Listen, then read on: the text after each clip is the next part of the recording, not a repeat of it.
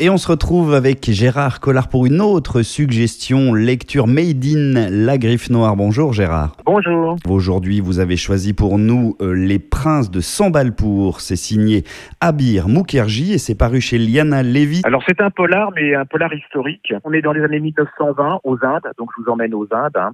Euh, les Anglais sont là, euh, royaux, racistes, grandioses, enfin voilà, c'est eux, hein, c'est les Anglais. Et puis euh, vous avez un couple de- d'enquêteurs. Alors il y a un capitaine qui s'appelle Windlam.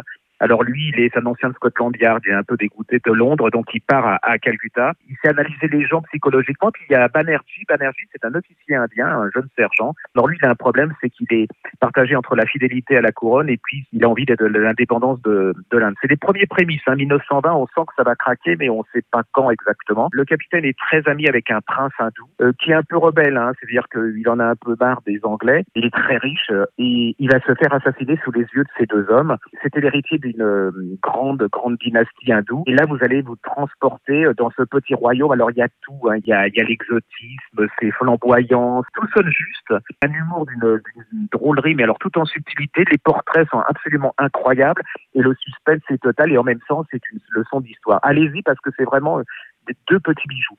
Un autre voyage que vous nous proposez là, à la découverte donc, hein, si je vous comprends bien, vraiment de l'Inde comme si on y était. Oui, absolument. Vous êtes replongé. Je vous dis, il y, a, des gens qui sont doués comme ça, à un mot, une image, et puis euh, vous, sentez cette ville, vous sentez ces gens, vous sentez la corruption, l'ambition, la haine, le racisme. C'est une époque, quoi. C'est vraiment ce qui allait déboucher bah, sur l'indépendance de l'Inde, de Gandhi, et etc.